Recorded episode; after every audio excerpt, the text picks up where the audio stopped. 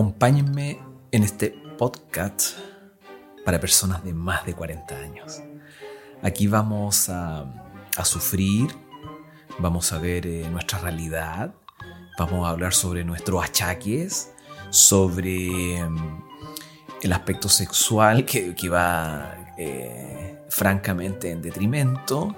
Vamos a hablar sobre eh, esa relación desgastada de 20, 25 años que ya no puede más.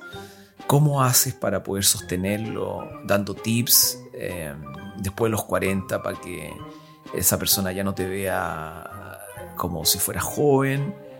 Eh, ¿Cómo es que vas quedando sordo o le llaman oído selectivo? ¿Cómo es que si no estás en una relación, eh, está ahí, ¿cómo, cómo, cómo podéis pasar esa soltería? Que para los 40 años te digo que es, muy complicado para, hombres y mujeres. Esto va a ser un, espacio para nosotros para no, no caer en el naufragio del vivir a los 40 años eh, pensando en que finalmente vamos al deterioro claro, cómo hacemos para poder mantenernos jóvenes, si es que queremos, cómo, cómo, cómo es que ya eh, la, vista no nos acompaña, cómo es que ya eh, tenéis que lidiar con, tener que depilarte hoy día y te depiláis o no, tenéis que sacarte estos pelos blancos, digamos, ¿no? De parte en donde nunca tuviste pelo y se te cae donde siempre tuviste. Eh, todo eso, la parte profesional, cómo fue que ya no te alcanza para nada, que estás endeudado, endeudada. Todo, todo, eso, todo eso desde acá, desde este podcast, para personas de 40 años, vamos a tratar de conversarlo, vamos a tratar de oxigenar todos estos problemas de, la vida, eh, básicamente porque necesitamos que nuestros amigos, amigas, familia, en el trabajo y todo nuestro entorno nos entiendan que cuáles son las cosas que nos están pasando a los 40 años a todo tipo de personas. Así que ojo con ver a una persona de 40 años o más que aunque se vista mm, lo más eh, juvenil o creyéndose adulto joven, están pasando estas personas, me incluyo, digamos, ¿no? por cambio físico importante, el, el, achaque va a estar, te puede agarrar un resfrío eh, y te, puede durar eh, dos semanas. Y además siendo hombre, los hombres somos, somos unos cobardes ante, el, ante, el, ante la enfermedad menor, digamos. O sea, la mujer ahí en ese sentido sabemos que es mucho más valiente, aperrada. Eh, yo no sé si es porque gozan con respecto al tema del dolor, digamos, ¿no? pero, pero, pero el hombre eh, no sirve para, para nada, para nada, no, no, no puede lavar un plato si está resfriado, así que no, no, e inmediatamente con el resfrío son, se te suman como 40 años más, es como que tenías 80, ¿no? Así que ojo con ver esas personas que están como vestidas, yo, se les llama lolosaurios, ¿no? que, es como gente que quiere, que, niega, como sea, eh, todos los achaques físicos que, que, no podemos finalmente evadir. O sea, no, uno no puede evadir y eso te das cuenta en, una, en, una, en un encuentro familiar de fin de semana en donde hay que mover una mesa y uno dice, yo, yo, yo. Entonces, el tipo de 40 o de más de 40, todo esto lo estamos hablando de los 40 hasta los 50. Esa persona es como que quiere quedar bien, qué sé yo y tal.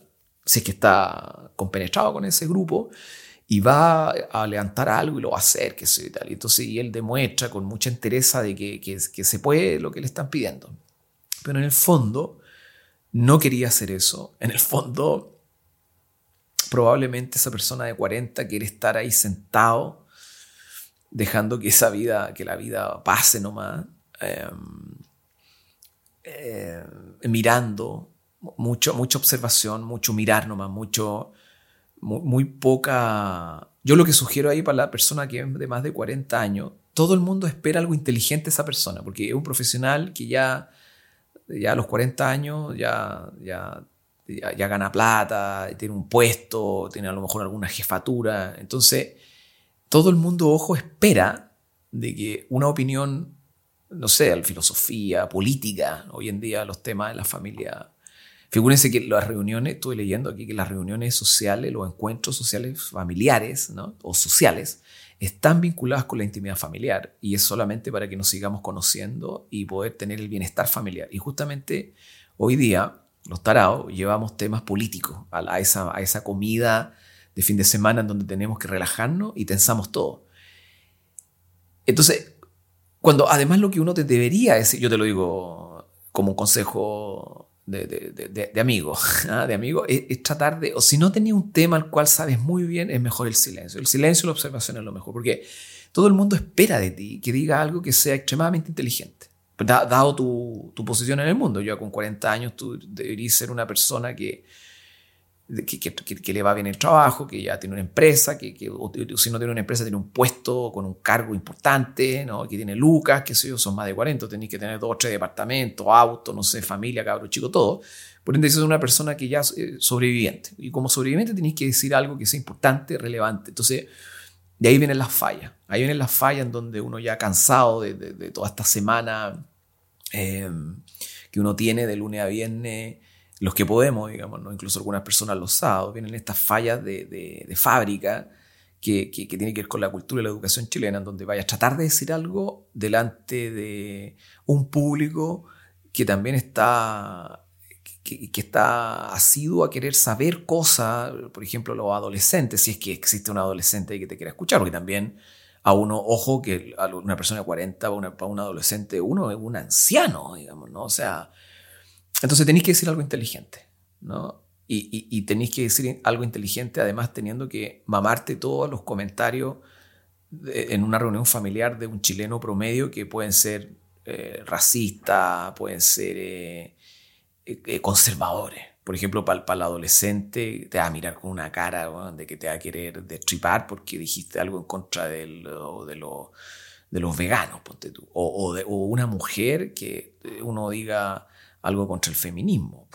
Entonces, por eso que lo que vas a decir, tienes que cuidarlo muy bien, tratar de que esa conversación, que es la que está en, los labios de los chilenos, sea otra, tratar de decir algo inteligente, eh, o, si no, frases sueltas de cosas eh, sin importancia. Eso también es, muy bueno, decir cosas así como, como como, como bueno, todo esto, todo esto pasó eh, con María Antonieta. Entonces tú te tiras una cosa así como histórica, ¿no? Porque por eso te digo que tienes que decir cosas sueltas de algún emperador, de algo que, de que aunque eso por además que si tú dices algo antiguo histórico te va a poner en la posición en la cual eres o sea tú ya leíste un montón de libros ya saliste de todo tu estudio, los que han podido, magíster, posgrado, doctorado, entonces están esperando que digáis algo que sea importante. Y entonces ahí nosotros culturalmente no manejamos muy bien los temas, pero te tiráis frases sueltas. Cosas de sacar, uno, está encargado, como una persona de 40, de, sacar la atención de esa comida familiar, y yo te lo digo por tu propio bien, porque si no, se van a agarrar o se van a enojar o, se van a empezar a tirar como cierta indirecta, porque el chileno la chilena no tiene tanto tema para poder desarrollar y ir en profundidad. Y, incluso la gran mayoría no quiere estar ahí, en esa reunión social. No, no quiere estar ahí. No, no, no, no le incomoda tener que llegar, de tener que ver a este pariente que, que, que es facho, o tener que ver al pariente que es comunista. Eh, y querer tener que ver a este tipo que se emborrachan, o, o, la vieja loca que siempre también está, eh, el adolescente que está enchufado a su equipo electrónico, ya sea computador, sea, sea red social, y, están sacándole fotos a lo que se mueva, y están publicando, y entonces nadie quiere estar ahí. Nadie quiere estar ahí. Es muy difícil la gente que en Chile ha querido estar en una reunión social a pesar de que igual entretenido, porque terminan jugando cartas o juegan al ping-pong o, se apoyan uno a otro. Ahí aparece esa cuestión humana del chileno que, que, es eh, poder igual al menos, a pesar de pensar distinto, estar. Estar en un lugar, estar en una situación porque por más incómoda que sea, porque no te va a gustar lo que hicieron de comer, o no te va a gustar lo que hablaron, o no te va a gustar el copete que hay, o la bebida que hay, ¿no? Porque, porque, porque la mamá que ya tiene esa edad, 40 o más, digamos, ¿no? Eh, eh, eh, aparece con unos jugos. Oye, esto es rico, te dice, esto es rico. Y uno no quiere, no, no, no quiere, a lo mejor quiere tomar agua ese adolescente, ¿no? El, el, está la abuela que también, o el abuelo, digamos, ¿no? Que a eso no le importa nada tampoco. Ese, ese tipo ya se puede hasta tirar un peo delante de la mesa y se ríe, eh, o, o, o, va a ser un comentario eh, clasista terrible o desgarrador y, le da lo mismo, ¿no? no es, que tiene que aceptarla, digamos, ¿no? Eh, le va a venir un ataque de todo.